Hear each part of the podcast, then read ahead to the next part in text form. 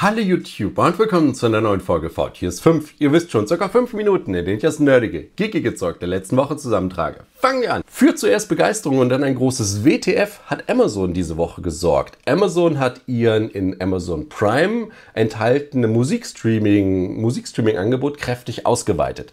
Bisher war es ja so, äh, man bekalten und erstmal die Begeisterung ist groß, super, ich brauche kein Spotify-Abo mehr, ich brauche kein Apple Music oder sowas. Prime wird richtig aufgewertet, aber der Teufel liegt im Detail. Ich kann diese Musikalben nur noch im Shuffle-Modus hören, ähm, also in der Zufallswiedergabe, nicht in der richtigen Reihenfolge.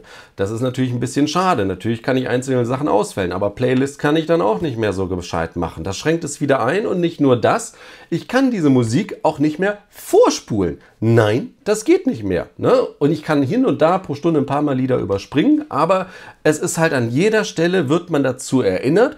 Das ist ja schön, dass du jetzt diese Musik, dass wir diese Musik haben. Aber wenn du es vernünftig nutzen willst, wie du es gewohnt bist, dann schließ doch hier bitte Amazon Unlimited ab. Amazon richtiges Musikstreaming-Angebot für, ne, ich glaube auch ein Zehner im Monat.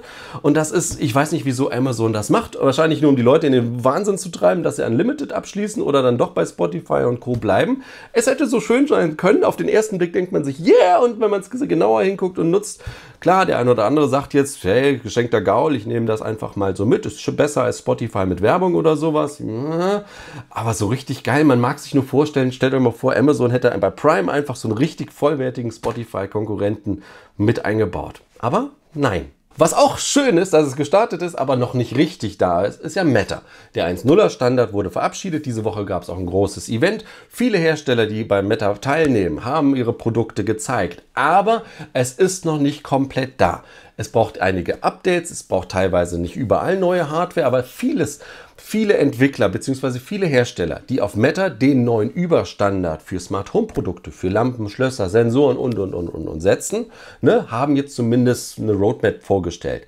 Das dauert, einige fangen dieses Jahr schon an, ne? Amazon ein Beispiel mit Android Smartphones, wenn man es mit iOS einrichten will, dann erst nächstes Jahr und viele Funktionen dauern noch was. Ja, es kommt Bewegung rein. Ja, man kann sich in den nächsten Wochen auf viele Updates oder auf einige Updates bei bestehenden Smart Home Produkten freuen.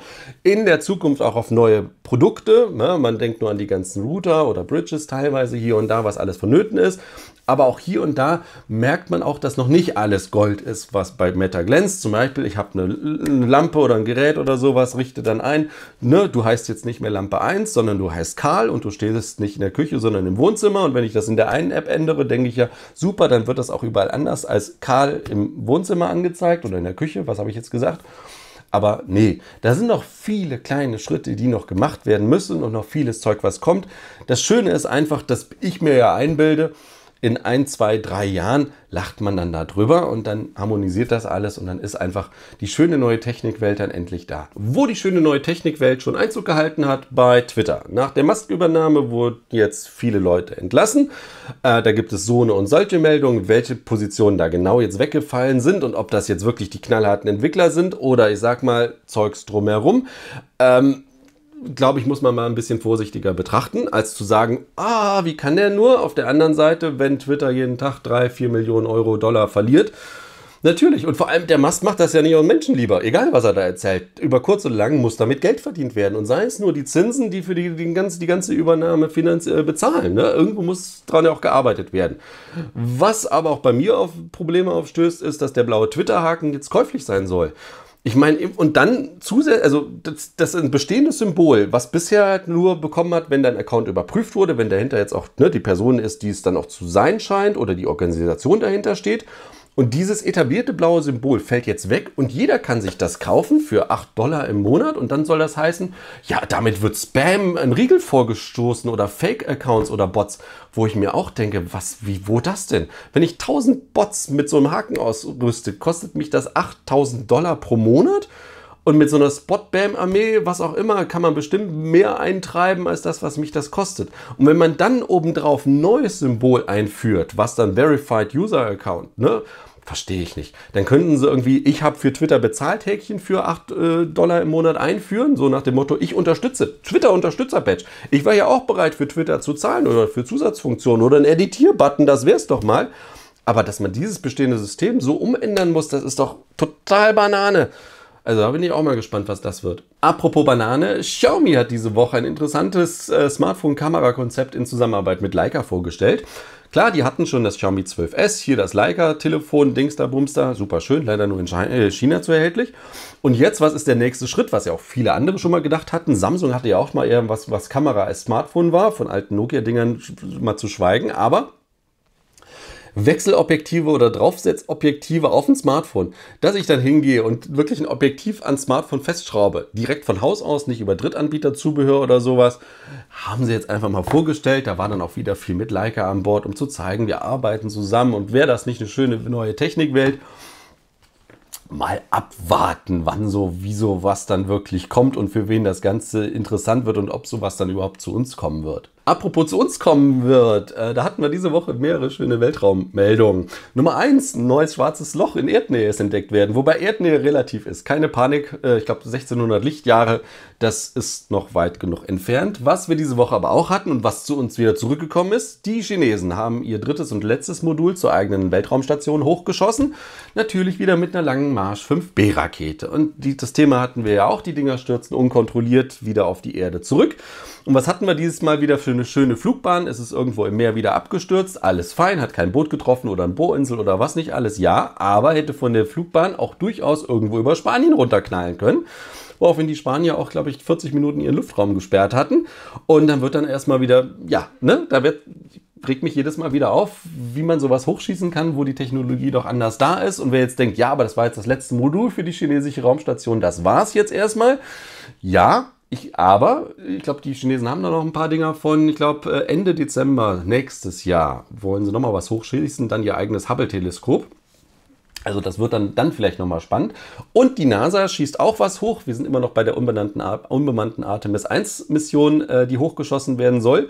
Sie rollen oder haben schon die Rakete wieder rausgerollt. Ähm, äh, nächstes Starttermin US-Zeit mitten in der Nacht oder am frühen Morgen vom 14. November. Also da haben wir noch ein bisschen was. Das kann auch noch mal wieder ein paar Mal verschoben werden. Aber ich denke mal, das wird noch dieses Jahr das, das Start-Highlight. Und für die PlayStation und Call of Duty-Fans war diese Woche auch so ein kleines Highlight, dass der Phil Spencer von Microsoft, von Xbox, gesagt hat, hey, wenn wir jetzt doch Activision Blizzard endlich übernehmen dürfen und wir hatten ja vor einiger Zeit noch gesagt, ja, ein paar Jährchen, solange die Verträge laufen, bringen wir auch noch Call of Duty, Call of Duty-Reihe auf die PlayStation. Äh, wisst ihr was? Wir stocken nochmal auf unser schönes Angebot, um euch zu beruhigen. Solange es die Call of Duty-Reihe gibt, wird die auch auf, die Play auf der PlayStation erscheinen. Ja, gut, das ist natürlich was, dann nennen sie eine Call of Duty nicht mehr so, sondern Call of Honor, was auch immer und dann, ja, aber ist ja auch eine Wahrheit, Microsoft hat an vielen Fronten Probleme, die Übernahme von Activision Blizzard durchzukriegen. EU-Kommission und andere untersuchen das Ganze ja, ob sie da, ne, ob Microsoft das übernehmen darf oder ob da zu viel Marktmacht da ist. Gucken wir mal, warten wir mal ein bisschen ab. Wäre natürlich viel schöner, wenn Microsoft sich einfach voll hinstellt und sagt, egal was die übernommenen Spielestudios in Zukunft auch noch rausbringen oder an bestehenden Reihen habt, die werden alle ne, für auch die PlayStation und soweit es möglich ist, für die Switch oder sowas rauskommen. Aber auf der anderen Seite übernimmt Microsoft ja sowas nicht aus, weil sie dann einfach so geil sind, sondern weil sie Entwickler haben wollen, weil sie die Franchises wollen, um ihr, die Xbox-Reihe weiter zu stärken. Und dann ist es ja doof, wenn sie die auch für andere Sachen rausbringen oder vielleicht nicht drei Monate später für andere Sachen rausbringen. Was auf jeden Fall nicht mehr rausgebracht wird, leider eine fünfte und dann finale Staffel von Westworld. Westworld wurde jetzt gesagt, nee, das war's, Bums aus Mickey Mouse. Es gibt keine nächste neue Staffel mehr. Was ein bisschen schade ist, denn da hätte doch noch ein vernünftiger Abschluss kommen können oder irgendwas. Und nee, finde ich sehr schade, dass HBO das macht. Wahrscheinlich denkt sich HBO, ja, war eine gute Serie, aber hey, wir haben jetzt House of the Dragon, das zieht ja auch mega. Zieht mega meiner Meinung nach, aber das machen wir jetzt einfach nicht mehr. Naja, für mich war diese Woche dann, äh, ging es dann endlich bei Apple TV mit The zu Ende. Dritte Staffel, auch da leider die letzte Staffel. Hätte man vielleicht auch noch ein bisschen weiter spinnen können, noch ein bisschen in Zukunft, aber naja, war dann halt auch vorbei. War ein okayer Abschluss. Ich fand, The ist gut gestartet mit der ersten Staffel. Zweite war so ein bisschen, ah, bis natürlich gegen das Ende, ohne viel zu verraten. Und die dritte lohnte sich dann wieder. Fühlte mich dann doch wieder gut unterhalten. Ne? Hatten sie dann teilweise dann doch wieder schön gemacht die, die Abenteuer, ich will immer Bo, vom Boba Fett sagen, aber es ist ja nicht Boba Fett. Ah, aber der Nachmittag, hm, ich will ja nicht zu viel verraten, hat Aquaman schön gemacht und auch die Leute drumherum. Ja, konnte man sich an, geben. Jetzt, jetzt würde ich mir aber noch weitere Folgen von anderen Apple TV-Serien freuen. Äh, apropos, Apple, äh, Apple hört ja auch die Preise von Apple Music, ein Euro mehr ab dem, ich glaube, Dezember-Dingsbums. Sky erhöht die Preise an vielen Stellen. The Zone hat kräftig die Preise erhöht. Man hört ja immer so, ne, was war die Sachen? Netflix hier mit Preiserhöhung und da mit Preiserhöhung und sowas. Nee, die ganzen anderen Streaming-Dinger sind auch ganz gut dabei. Aber darum soll es ja gar nicht gehen. Nach dieser erfolgreichen IT-Woche gibt es mal wieder ein altes, altes QWERTY von der IT-Crowd im äh, Nintendo äh, Entertainment System Cartridge Style. Mega-Serie, auch die kann man sich immer wieder angucken. Das soll es aber auch gewesen sein mit Faultiers 5, Folge 573. Ist vorbei. Euch einen schönen Start in die Woche. Macht es gut und bis zum nächsten Mal. Tschüss. Apropos Banane, Leica hat diese Woche. Mh,